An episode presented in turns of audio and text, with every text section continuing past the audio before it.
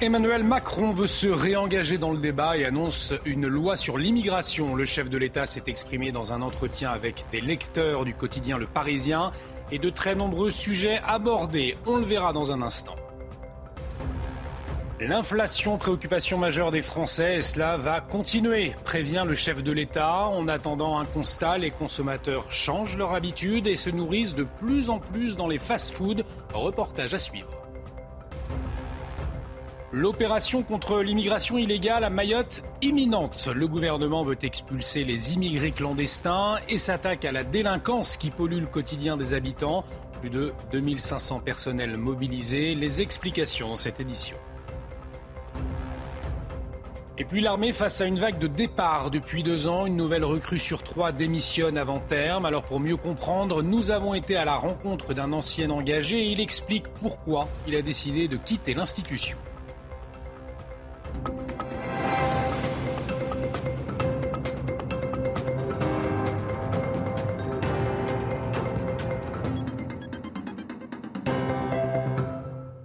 Très heureux de vous retrouver sur CNews. Bienvenue dans l'édition de la nuit et à la une de l'actualité. La prise de parole d'Emmanuel Macron ce dimanche, un an après sa réélection. Le chef de l'État annonce vouloir se réengager dans le débat. Dans un long échange avec 11 lecteurs du quotidien Le Parisien, le président de la République aborde toute une série de thèmes. Alors, que faut-il retenir? Le résumé avec Gauthier Lebret. Emmanuel Macron a donc répondu aux lecteurs du Parisien et il regrette de ne pas s'être suffisamment engagé sur la réforme des retraites, de ne pas avoir assez mouillé la chemise. Il dit peut-être que l'erreur a été de ne pas être assez présent pour donner une constance et porter cette réforme moi-même. Sous-entendu que ses ministres n'ont pas été à la hauteur et que ça se serait mieux passé si c'était lui qui avait été en première ligne. Et en première ligne, il compte bien l'être dans les jours à venir. On sait qu'il a été omniprésent la semaine dernière, il veut l'être à nouveau. Cette semaine, il y a un déplacement sur le régalien qui est en préparation. Il dit, je pense surtout que je dois me réengager dans le débat public il fait aussi des annonces. Sa loi immigration ne sera finalement pas découpée. Une loi plein emploi doit arriver dans les jours à venir à l'Assemblée nationale, mais ce n'est pas dans cette loi-là eh bien, que seront réincorporés ce qui a été retoqué par le Conseil constitutionnel, à savoir le CDI et l'index senior. Ça sera dans une autre loi, sans doute l'année prochaine, puisque le président veut laisser jusqu'à la fin de l'année les partenaires sociaux, les syndicats, négocier. On sait qu'il espère retrouver les syndicats autour de la table des négociations dans les semaines qui viennent. Sur Elisabeth Borne, pour le moment, elle a sa confiance, il le redit, sans dire pour autant quand s'achèvera euh, sa mission, si elle sera encore euh, Première ministre à la fin euh, des 100 jours. Il dit aussi que Marine Le Pen peut arriver à l'Elysée. Il dit qu'elle arrivera à l'Elysée si on ne sait pas répondre aux défis du pays et si on installe une habitude du mensonge ou du déni du réel. Et puis, vrai changement de ton pour le président, il n'y a pas de violence policière. Il récuse ce terme finalement après l'avoir utilisé dans d'autres interviews. Une prise de parole alors que 72% des Français sont mécontents d'Emmanuel Macron. C'est ce que révèle un sondage publié ce dimanche dans les colonnes du JDD. Au terme de la première année de son second quinquennat, eh bien, la cote de popularité du chef de l'État est au plus bas. Marine Sabourin. Une première année de mandat qui s'achève avec un certain goût d'amertume pour le président de la République. Un an après son élection, Emmanuel Macron n'arrive pas à convaincre. En témoigne l'accueil des Français lors de ses derniers déplacements. Je voulais juste euh, savoir euh, que Cyril Lama un président qui a un gouvernement aussi corrompu. Le résultat est donc sans appel. 72% des Français en sont mécontents et seulement 26% sont satisfaits du président. C'est 15% de moins qu'en avril 2022 lors de sa réélection. Déconnecté des réalités selon certains, manquant d'empathie pour d'autres, Emmanuel Macron fait presque l'unanimité contre lui, comme l'explique Philippe Moreau-Chevrolet, professeur de communication politique à Sciences Po. On n'a plus vraiment de relation après un an entre le président et les Français. On est euh, dans une espèce d'entre-deux où les deux s'observent un peu en chien de faïence. Emmanuel Macron s'est à présent laissé 100 jours pour relancer son quinquennat. C'est une manière de dire euh, on repart à zéro. On ne s'est pas compris, donc on remet tout à plat, on repart à zéro. Je viens vous voir, on va dialoguer. Alors qu'il lui reste 4 ans pour redorer son image, le chef de l'État peut-il renouer avec les Français? Voici vos réponses. En essayant peut-être euh, d'engager une forme de dialogue. Après, est-ce que les Français ont envie de dialoguer avec Emmanuel Macron? Je ne sais pas. Peut-être euh, que c'est déjà fichu. Je pense qu'il serait de bon ton d'optimiser la communication d'Emmanuel Macron et du gouvernement en général. Renouer avec les Français, oui, il pourrait. mais ça va être très très difficile, très compliqué pour lui. Ce nouveau départ semble complexe. La page des retraites n'est toujours pas passée pour les Français. On l'entendait, Emmanuel Macron déconnecté des réalités selon certains, manquant euh, d'empathie pour d'autres. Pour l'écrivain et éditorialiste Franz-Olivier Gisbert, eh la personnalité d'Emmanuel Macron effectivement interroge. Il était l'invité ce dimanche du grand rendez-vous CNews Europe 1 Les Échos. Écoutez. Moi, je crois que ce qui est fascinant dans l'histoire de Macron, quand on l'écrira plus tard, c'est qu'il est arrivé comme stagiaire, c'est-à-dire, bon, il a été vaguement ministre, mais c'était quelques mois. Il a été, bon, travaillé un peu dans les cabinets ministériels, il était banquier. Pouf, allez, il est parachuté par la volonté des Français, président de la République, mais il n'a pas les clés. Il ne sait pas comment ça marche. La politique est un métier. Moi, ça fait longtemps que je regarde. Évidemment, euh, c'est très bien. On fait des articles dans les journaux pour dire on est contre la politique professionnelle, mais c'est pas vrai. C'est un métier. Ça s'apprend. C'est violent. Je dis pas que c'est un nul. Je dis juste qu'il y a quelque chose qui cloche dans la personnalité. Il y a trop de narcissisme il y a l'incapacité à prendre, il y a l'incapacité à déléguer, ce qui est extrêmement bah, grave. Regardez son gouvernement, regardez, il choisit, enfin, plus les gens sont des ectoplasmes, mieux ça lui va. Emmanuel Macron qui a également prévenu euh, ce dimanche l'inflation, eh bien ça va continuer. Les prix alimentaires, ça va être dur jusqu'à la fin de l'été, dit-il. Euh, la clé, c'est que le travail paye mieux avant d'ajouter, euh, le SMIC continue d'augmenter, les autres salaires doivent suivre et cela fait partie des sujets que l'on a mis à la négociation. La clé est du côté des employeurs et du dialogue social. Et dans ce contexte, eh bien, les habitudes alimentaires des Français changent peu à peu. Pour preuve, les fast-foods euh, font de la concurrence aux grands restaurants. 2 euh, milliards 600 000 hamburgers sont vendus en France chaque année. Vous voyez les explications de Mathilde Couvillers-Flornois avec Charles Baget. Burgers, kebab, pizza ou encore sushi, les fast-foods ont envahi les rues car les Français en raffolent. Plus d'un repas sur deux hors domicile est désormais pris en restauration rapide. Et vous, à quelle fréquence consommez-vous fast-food? Une fois toutes les deux semaines, je pense. Ouais, moi j'aurais dit la même chose. en ce moment, je commence à manger des hamburgers au moins 3-4 fois par semaine. Une fois par mois? Ouais. 52 500 fast-foods sont recensés en France contre 13 000 il y a une vingtaine d'années. La restauration rapide représente 26% de l'ensemble de la restauration et pour cause, des petits prix et une rapidité imbattable. Ah, c'est que c'est rapide, c'est facile et euh, franchement ça prend pas la tête. Hein. C'est rapide, euh, le service, c'est en général pas trop cher, moins cher qu'un restaurant traditionnel. Ce restaurateur a constaté un changement d'habitude alimentaire de la part de ses clients. Il y a eu quand même une tendance aujourd'hui à rester moins à table, euh, en tout cas le midi, on le constate. Euh, on constate que les gens ont tendance à prendre deux entrées. Euh, encore une fois, il y a une question de, budget et il y a une question de, de rapidité. En 2022, les fast-foods ont généré pas moins de 23,4 milliards d'euros de chiffre d'affaires. Dans l'actualité également, la situation à Mayotte. Une grande opération du ministère de l'Intérieur est imminente. Elle vise à expulser les immigrants clandestins et détruire les bidonvilles de l'île. Euh, plus de la moitié de la population est d'origine étrangère et souvent en situation irrégulière. Une décision du gouvernement qui ne laisse personne indifférent sur place. Un sujet de Margot Nodin et de Geoffroy Defebvre. Dans ce bidonville au nord de Mayotte, c'est l'incertitude qui règne. Depuis l'annonce de l'évacuation des lieux, les habitants sont inquiets et en colère. On ne dort pas. Je vous dis la vérité, on ne mange pas, on ne dort pas. Où est-ce qu'on va me mettre Nulle part. Moi aussi, je suis fâché. Je suis fâché, je suis vraiment, vraiment, mais vraiment fâché. Au moins, logez-nous, donnez-nous quelque part où aller avant de, nous décaser. L'opération Ouambouchou vise en effet à nettoyer et détruire les bidonvilles de l'île, tout en expulsant les immigrants clandestins, majoritairement venus des Comores.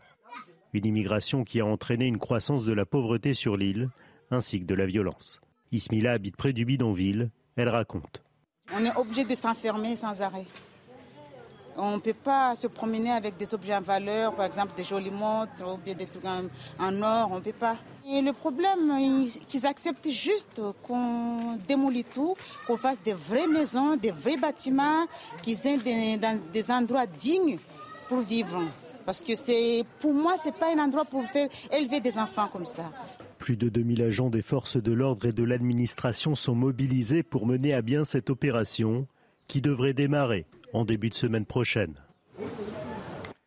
L'actualité étrangère marquée par l'évacuation de ressortissants au Soudan alors que le pays plonge en plein chaos. La France, les États-Unis, le Royaume-Uni, l'Italie et d'autres ont commencé ce dimanche à évacuer leur personnel diplomatique et leurs ressortissants. Les combats meurtriers entre armées et paramilitaires font rage depuis plus d'une semaine. Les violences, principalement à Khartoum et au Darfour, ont fait, selon l'Organisation mondiale de la santé, plus de 420 morts et 3700 blessés. On écoute ces habitants sur place qui vivent dans la peur. Nous n'arrivons pas à dormir. Nous n'avons pas dormi ces quatre derniers jours. Nous essayons de faire quelques siestes ici et là. Ça n'aide pas du tout. Nous n'avons pas quitté notre maison. La situation est très tendue. Personne ne sait vraiment ce qui se passe. Il ne semble pas qu'il y ait de désescalade et toutes les tentatives de cesser le feu humanitaire ont échoué, semble-t-il. On ne sait donc vraiment pas ce qui va se passer par la suite.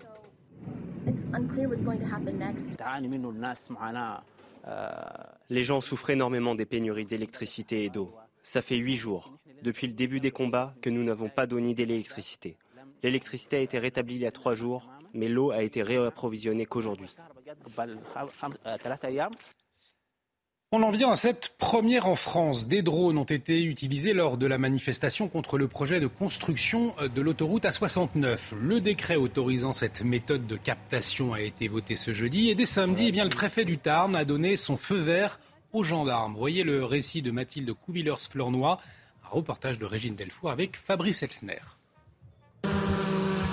À Saint-Paul-Cap-de-Joux, dans le Tarn, les gendarmes s'exercent à piloter un drone avant la manifestation. Aux commandes, l'adjudant-chef Lionel. Mon objectif, moi, c'est d'élever le drone, d'avoir une vision 3D de, de, ce qui se passe sur la manifestation et dans la mission, être d'assurer, de, veiller à ce que la manifestation euh, sur la voie publique se passe, se déroule parfaitement, d'assurer le secours aux personnes euh, si besoin. L'utilisation de drones en manifestation a été promulguée via un décret ce mercredi, mais elle reste strictement encadrée. Les drones ne peuvent ni avoir recours à la reconnaissance faciale, ni capter les sons en manifestation. Les images, elles, seront conservées 7 jours maximum. Pendant la manifestation, le drone a survolé la foule pacifique. Cette première utilisation est une réussite selon François-Xavier Loche, préfet du Tarn. Nous a été très utile, comme les caméras aéroportées qui étaient dans les hélicoptères, même si les conditions météo n'étaient pas très faciles. Et vous, vous avez vu, je crois, avec la bonne tenue de cette manifestation, que ça a également été très utile pour la sécurité des manifestants. Donc je pense que c'est une expérience qui a porté ses fruits ici dans le Tarn. Aucun fait grave n'a été recensé sur la manifestation entre Castres et Toulouse.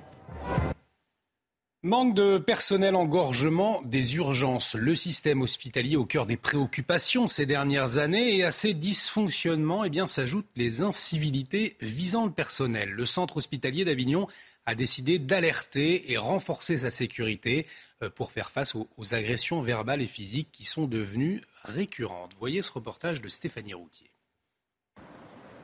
Au centre hospitalier d'Avignon, depuis plusieurs mois, l'anxiété ne quitte pas les personnels des urgences. Les insultes et les agressions sont devenues fréquentes. En trois mois, sept plaintes pour faits graves ont été déposées. L'exemple d'un patient qui a détruit une vitre du bureau des entrées, qui est passé à travers cette vitre, il s'est débattu, il a mordu violemment un policier. Il nous faut faire en sorte d'apaiser les choses et que l'hôpital redevienne un sanctuaire. L'hôpital a donc mis en place un plan pour lutter contre ces incivilités. Des caméras de surveillance supplémentaires ont été installées. Des agents de sécurité sont postés 24 heures sur 24. Des policiers patrouillent également quotidiennement dans l'établissement. Mais pour les syndicats, ce programme doit aussi s'accompagner d'une hausse des effectifs. La mise en œuvre de la sécurité pour les personnes est indispensable. Qu'il y ait des caméras, c'était normal, c'est logique. Sauf que derrière, qu'est-ce qu'on en fait? La première des causes de l'agression, c'est pas l'attitude des personnels, c'est pas une population qui change et qui devient de plus en plus agressive. C'est le fait tout simplement qu'on n'a plus les moyens de pouvoir soigner correctement. L'an dernier, 73 agressions physiques ou verbales ont été comptabilisées dans l'établissement. Hôpital toujours, mais cette fois avec l'obligation vaccinale contre le Covid qui va être levée pour les soignants et les autres professionnels concernés. Une décision du ministre de la Santé, François Braun, après un avis favorable de la Haute Autorité de Santé. Voyez ce sujet de Solène Boulan. Près de deux ans après leur suspension, les professionnels de santé non vaccinés vont de nouveau pouvoir exercer en milieu hospitalier. Après la recommandation de la Haute Autorité de Santé de lever l'obligation vaccinale des soignants, le ministre de la Santé François Braun promet qu'un décret allant dans ce sens sera pris rapidement. La loi qui a été prise dans le cadre de l'urgence sanitaire euh, m'engage à suivre l'avis de la Haute Autorité de Santé, c'est ce que j'ai annoncé. Mon objectif, c'est non seulement de les réintégrer, puisque c'est la loi, mais c'est surtout de les réintégrer dans les meilleures conditions, que cela se passe bien. Donc, euh, dans les jours qui viennent, euh, nous allons euh, pouvoir définir et, mettre, publier ce décret. Un retour qui s'annonce délicat dans les couloirs des hôpitaux. Plusieurs syndicats qualifient la décision de la Haute Autorité de Santé de dérive, à l'image du syndicat national des professionnels infirmiers, qui estime que les soignants ont une responsabilité envers leurs patients. Maintenir l'obligation vaccinale Covid pour les soignants est un impératif éthique. Refuser de se faire vacciner va à l'encontre de cet impératif éthique et peut avoir des conséquences graves pour la santé publique. Selon le ministre de la Santé, les soignants réintégrés représentent une maigre partie des effectifs, environ 0,2% du personnel hospitalier, soit 600 infirmiers. Et on va s'intéresser à présent à l'armée qui dresse un constat difficile depuis 2021, puisqu'un tiers des nouvelles recrues eh bien, plaquent tout. Alors, euh, pour mieux comprendre, Michael Chailloux a rencontré un ancien militaire engagé. Après cinq années, il a préféré partir. Regardez. Il souhaite rester anonyme car il a conservé beaucoup de contacts dans le milieu. Raphaël, c'est un prénom d'emprunt, voulait faire toute sa carrière dans l'armée de terre. Après cinq années dans un régiment de l'Est de la France, il est venu s'installer ici en Centre-Bretagne.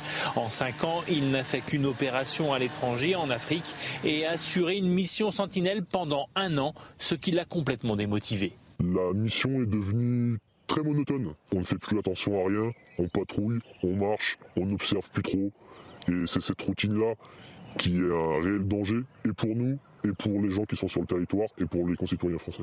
Payé 1384 euros net par mois en fin de carrière, il estime que cette armée de professionnels qui a du mal à recruter perd son âme et ses valeurs. On gère ça comme une grosse société, comme une grosse entreprise. Ça peut devenir très dangereux d'avoir des gens qui viennent juste pour un travail et toucher un salaire et non pas pour sauver le pays si jamais on rentre en guerre. Raphaël affirme que de nombreux anciens militaires dressent le même constat. Toujours prêt à se mobiliser pour son pays, il s'est reconverti dans la sécurité privée pour des personnalités. Allez, restez avec nous sur CNews tout de suite, c'est le journal des sports. Et on ouvre ce journal des sports avec la Ligue 1 en clôture de la 32e journée. Eh bien Marseille s'est imposé 2-1 sur le terrain de l'Olympique lyonnais. Ouverture euh, du score par Under en fin de première période. Euh, difficile pour les euh, Lyonnais de trouver l'ouverture face à une défense marseillaise solide. Alexandre Lacazette égalise à la 68e minute. Euh, mais les Phocéens l'emportent grâce à un but contre son camp de Malo Gusto dans le temps additionnel.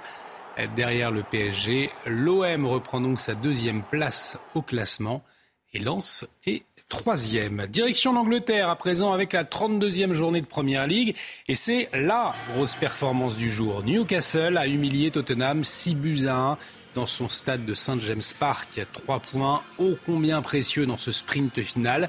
Tout cela vous est résumé en images avec notre journaliste Hugo Caprioli. C'est un carton comme il en arrive peu dans une saison. Newcastle était cet après-midi en mode Ligue des Champions et le moins que l'on puisse dire, c'est que les joueurs d'Eddie Howe n'ont pas traîné. Dans la surface, Wellington qui va pouvoir frapper, Hugo Loris qui repousse et derrière, Jacob Murphy qui vient crucifier Tottenham après un premier but de Murphy, Joelinton inscrit la deuxième réalisation de son équipe. Seulement 4 minutes séparent les deux buts. Mais le festival offensif des Magpies ne fait que commencer. Avec cette frappe Oh, qui laisse de marbre Hugo Loris Jacob Murphy C'est la foudre qui est sortie de son pied droit Les joueurs de Tottenham sont sonnés. Willock, d'un somptueux extérieur du pied, trouve Isaac. L'attaquant ne se fait pas prier pour battre Hugo Loris. 4 à 0 après moins de 20 minutes de jeu. Avec encore une fois Isaac Oh mais c'est pas possible Septième but sur les sept derniers matchs de championnat pour le Suédois. Hugo Loris sort à la mi-temps à cause d'un souci à la hanche. Son coéquipier Harry Kane sauve l'honneur en marquant un but à la 48e minute. Mais c'est Wilson qui aura le dernier mot dans cette partie. Victoire de Newcastle 6 buts à 1. Les Blancs et Noirs prennent 6 points d'avance sur leur adversaire du jour et sécurisent leur place dans le top 4.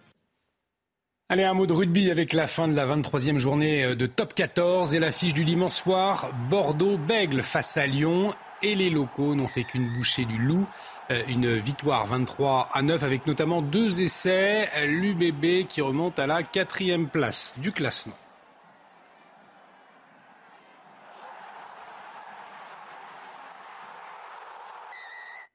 Et pour finir ce journal des sports, un mot de tennis avec le prodige Carlos Alcaraz qui remporte le tournoi de Barcelone.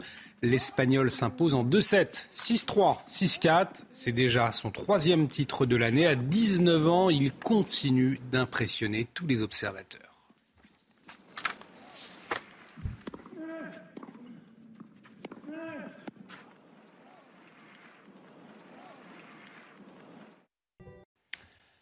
Un an après sa réélection, Emmanuel Macron dit vouloir se réengager dans le débat et annonce une grande loi sur l'immigration. Le chef de l'État qui a abordé de multiples sujets avec des lecteurs du quotidien Le Parisien.